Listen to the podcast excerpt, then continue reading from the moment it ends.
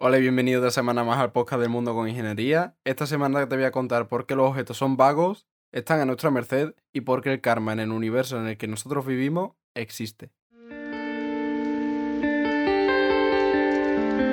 Este es un tema que seguro trataste en secundaria, que tus profesores te pusieron mucho énfasis en él, que a lo mejor te resultó un poco extraño y que no entendiste del todo bien. Pero, ¿qué son las leyes de Newton? ¿Para qué sirven? ¿Cómo las entendemos? ¿Cómo las aplicamos en nuestro día a día?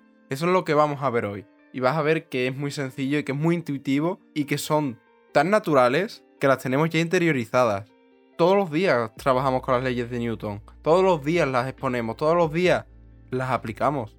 Seguro que te han contado la siguiente historia. Newton estaba sentado fuera en su jardín y de repente vio caer una manzana.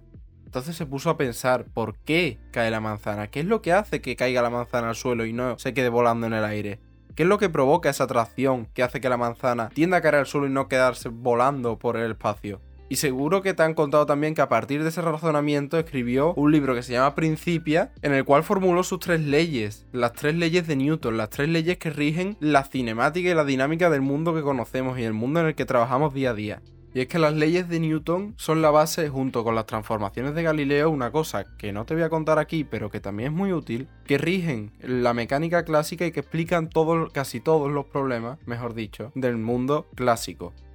Después de esta breve introducción vamos a ver qué son las leyes de Newton, cuáles son. Seguro que las conoces, pero te las voy a contar otra vez para que las entiendas, para que las razones, para que las interiorices, para que ya las tengas en cuenta en cada uno de los pasos que des en tu día a día y si te acuerdas y piensas, digas, aquí está la primera ley, aquí está la segunda, aquí está la tercera. Como te acabo de decir, son tres. Vamos a empezar por la primera. La primera ley de Newton, denominada ley de inercia. Te la digo y después te la explico, como siempre hacemos. Un objeto en movimiento rectilíneo uniforme permanece en movimiento rectilíneo uniforme y un objeto en reposo, o sea que está quieto, permanece en reposo a menos que le apliquemos sobre él una fuerza. Esto parece bastante antiintuitivo en el mundo en el que nosotros vivimos. Si yo cojo y arrojo una pelota en el suelo para que ruede, va a haber un momento en el que se va a frenar. Pero es que claro, ahí no estás teniendo en cuenta que hay una fuerza, la fuerza de rozamiento tanto del suelo como la del aire, que hace que esa pelota vaya perdiendo su movimiento, que vaya perdiendo su energía. Y es que los objetos en la naturaleza son todos vagos, son todos perezosos, no quieren cambiar su estado. Es como tú y yo. Si yo estoy tumbado en el sofá, yo no me quiero mover a menos que me digan, oye, voy a hacer esto, oye, voy a hacer lo otro.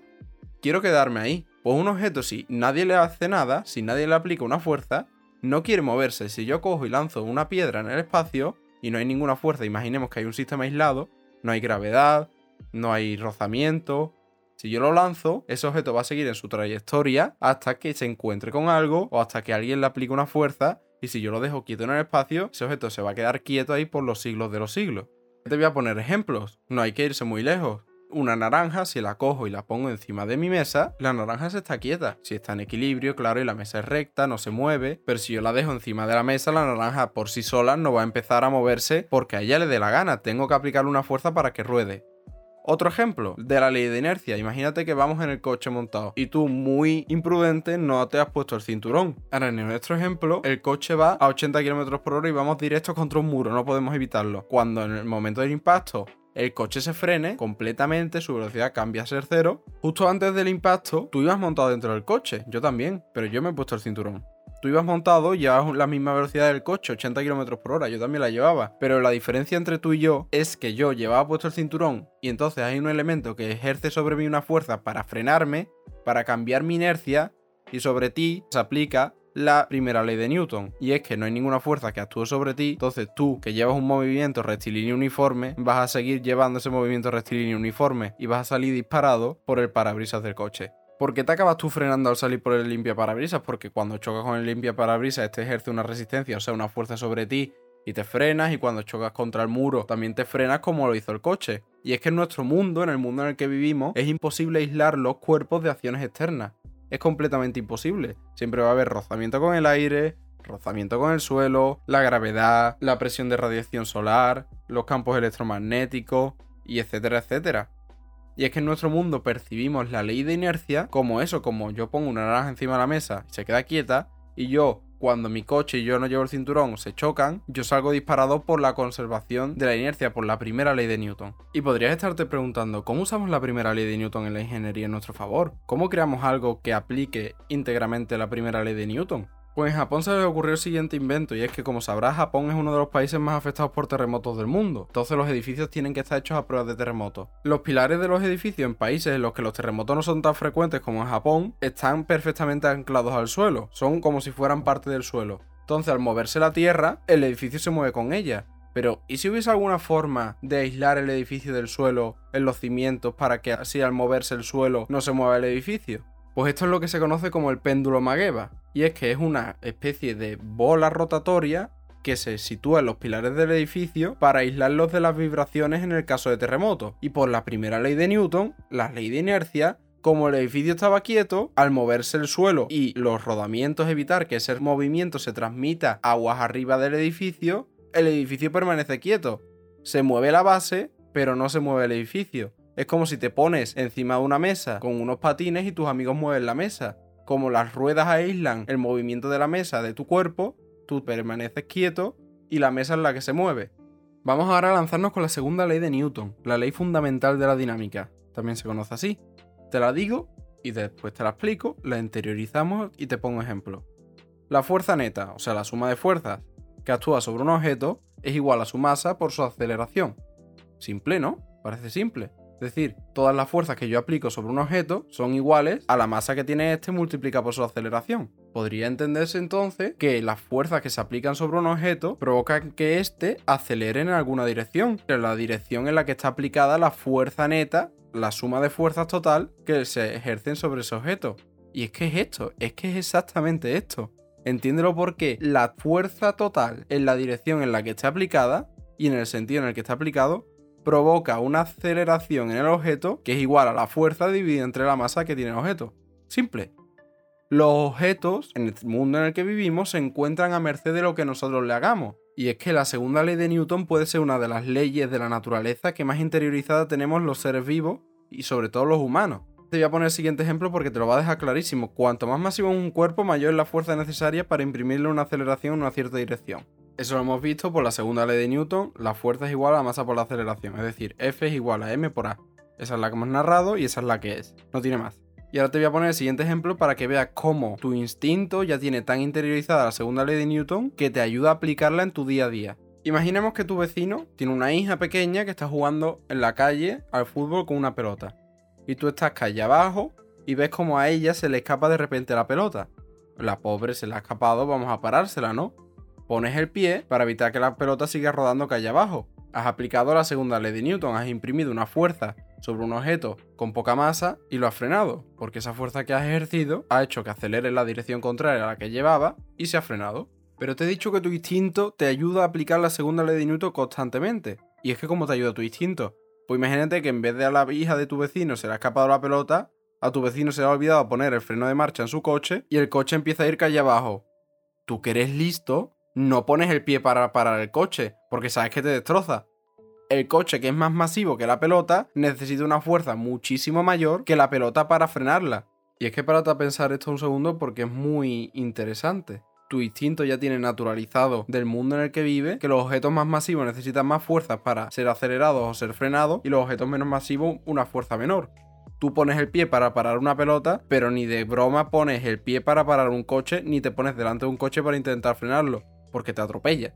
Y es que la segunda ley de Newton la tenemos tan naturalizada que nuestro instinto ya nos ayuda a ver eso directamente. No nos ponemos a hacer cálculos, no nos ponemos a pensar, ¿me pongo delante o no me pongo delante? ¿Qué pasaría? No.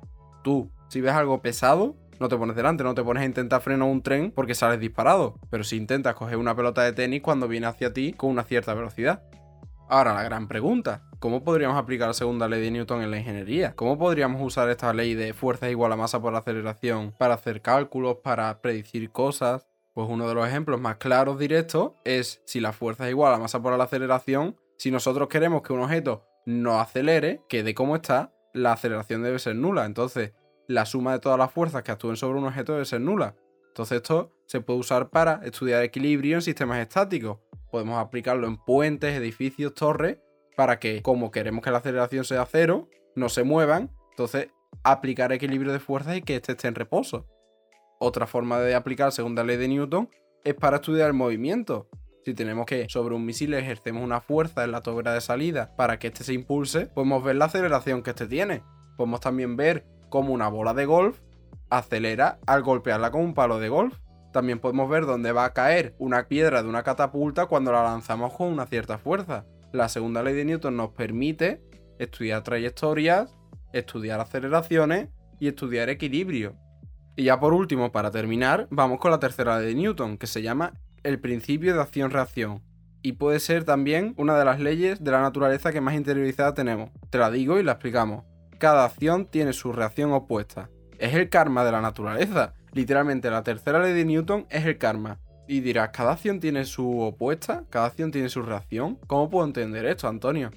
Pues por ejemplo, pon tu mano en la pared. Cuando tú empujas la pared, tú estás ejerciendo una fuerza sobre la pared y tú no atraviesas la pared porque la pared de vuelta ejerce una fuerza sobre ti para que no la atravieses. Tú cuando te pones de pie, el suelo ejerce una fuerza sobre ti igual a tu peso para que no lo atravieses. Supongamos que hay un patinador en una pista sobre hielo y que está enfrente de un muro.